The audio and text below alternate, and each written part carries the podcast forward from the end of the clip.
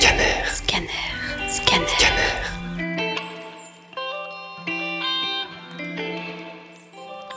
En primaire, en secondaire, j'étais plus grand que la moyenne.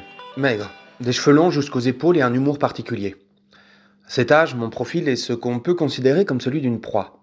Celui de quelqu'un qui sort de la norme imposée par le groupe des enfants du même âge.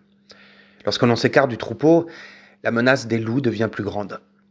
J'ai maintenant 21 ans. J'ai coupé mes cheveux, pris du poids, la maturité et ma carrure s'est développée de façon à ce que les gens se découragent de me prendre pour cible. Une certaine façade qui m'est utile pour qu'on me laisse tranquille. M'adapter au groupe de personnes dans lequel je suis. Aptitude durement apprise lors de mes années d'adolescence.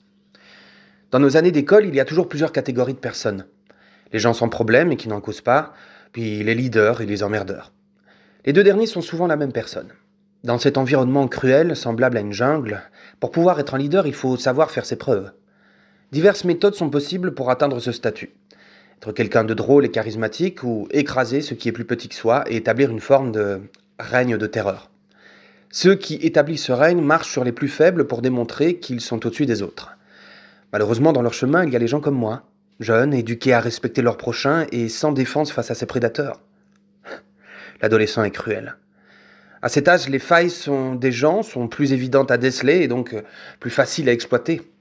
Dans mon cas, j'étais bien évidemment une cible facile, au vu de mon physique et de mon attitude de blagueur. Ces années ont été les plus dures de ma courte vie.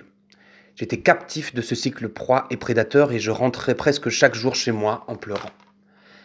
En primaire, j'étais la cible de plusieurs personnes, et surtout de deux frères, qui correspondaient bien à mon descriptif de l'emmerdeur. J'ai eu les remarques incessantes sur le physique, les surnoms pénibles, chou-fleur, Romanichel, Gitan, Jésus. Je me souviens d'un grand nombre d'altercations avec eux. En voici quelques-unes. Le plus vieux des deux frères avait réussi à me pousser à bout avec ses remarques tout au long de la journée. Si bien que par rage, je l'ai frappé au visage alors qu'on faisait la file pour rentrer en classe. Avec ma force de brindille, il n'a bien entendu pas senti grand sauge. Mais mon intention était passée. Il a dû me dire quelque chose dans le style de T'es mort. Le cours passe, arrive la récréation. En arrivant dans le préau, deux de ses amis me saisissent par les bras et me clouent contre un mur. Immobilisé, je ne pouvais rien faire d'autre que de me laisser faire. Les adultes chargés de surveiller la surveillance n'étaient pas là. Le grand frère s'en donnait à cœur joie pour me taper dessus pendant que les deux autres me tenaient. Lorsque l'éducateur est arrivé, ils m'ont lâché et sont partis comme si de rien n'était. Bien entendu, comme on dit en anglais, snitches get stitches. Littéralement, les cafeteurs prennent des points de suture. Je ne pouvais pas en parler, sous peine de représailles. Dans la réalité, ça s'est arrêté là. Pas moyen de se défendre, pas de moyen d'en parler, sauf sous peine de représailles. Par la suite, alors que j'avais osé aller me plaindre au proviseur de l'époque, comparable à mes yeux à une loque humaine tant son impact sur les élèves était inexistant, les coupables du dernier événement s'étaient pris une demi-journée de retenue, chacun, et avaient fini par me laisser tranquille pour le reste de l'année. La dernière phrase de la phrase précédente est fausse. C'est con, hein À cette période, on approchait du marché de Noël. Le jour même du marché de l'école, mes parents devaient venir me chercher vers 18h en raison de l'occasion spéciale. Entre le laps de temps de la fin des cours, 16h, et de l'arrivée de mes parents, 18h, le même groupe rappelle la meute de potes. Je suis fait attaquer, traîné dans la neige et roué de coups. Dans un état de panique totale, j'essayais de me défendre comme je pouvais, en tapant dans tous les sens. Au bout d'un moment, j'étais parvenu à toucher quelqu'un. Malheureusement, aveuglé par la neige et la rage, j'avais frappé la cuisinière de l'école qui était venue m'aider. Je l'avais atteinte en plein visage. Après m'être excusé très rapidement, ne pensant qu'à fuir, je me suis précipité pour rentrer dans le bâtiment avec trois des emmerdeurs à mes trousses. Mon objectif, le bureau du proviseur. J'avais une longueur d'avance. Donc j'allais atteindre ce bureau bien avant eux pour me mettre en sécurité grâce à la protection d'un adulte. Malheureusement, il n'est pas arrivé. À cette heure tardive, il était chez lui. Aucun adulte n'était dans le bâtiment, pas un prof. Personne.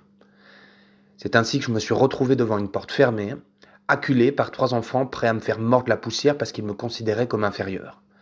Pris de panique, je me suis mis à fouiller dans une armoire située à l'extérieur du bureau de proviseur, à la recherche d'un objet, d'une arme, pour me défendre.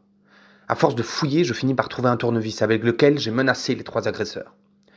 Je pense que la détermination d'en planter un s'il osait m'approcher s'était bien lu sur mon visage, si bien qu'ils finirent par reculer et partir. Je suis probablement resté là, immobile avec mon tournevis en main aux aguets, prêt à me défendre de peur qu'ils ne soient pas réellement partis, un piège pour que je me sente tranquille. Heureusement, j'ai pu attendre sans risque que mes parents arrivent pour dégager de cet endroit. Le harcèlement ne reçoit pas assez d'attention et peut briser mentalement ses victimes. Le corps enseignant n'est pas du tout formé à ce sujet. La majorité des professeurs sont impuissants, soit indifférents. Avant de rentrer en classe, il fallait se mettre en rang. C'est standard comme pratique. J'étais moi-même en train d'attendre que mon prof arrive lorsqu'un membre de ma classe, une des racailles de l'école, passe à côté de moi pour se mettre dans le rang et m'envoie gratuitement un direct dans l'estomac. Peut-être trouvait-il ça drôle.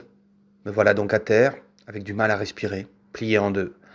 Quelle ne fut pas la réaction de ma prof lorsqu'elle m'aperçut dans cet état? Bon, lève-toi, hein, j'ai pas que ça à faire. Elle n'en avait rien à foutre. Aujourd'hui, j'essaie encore de me détacher de ce passé qui me hante. Je tente de faire la paix avec mes démons, mais ce n'est pas chose facile. Le système scolaire est mal foutu. Il est inadapté aux enfants sans défense. C'est pas pour ça qu'il ne faut pas en parler à nos parents, nos amis ou même encore aux professeurs pour que le bien-être de leurs élèves a de l'importance. Je pourrais encore m'étendre très longtemps sur ce sujet, mais il y a certains détails que je préfère garder pour moi.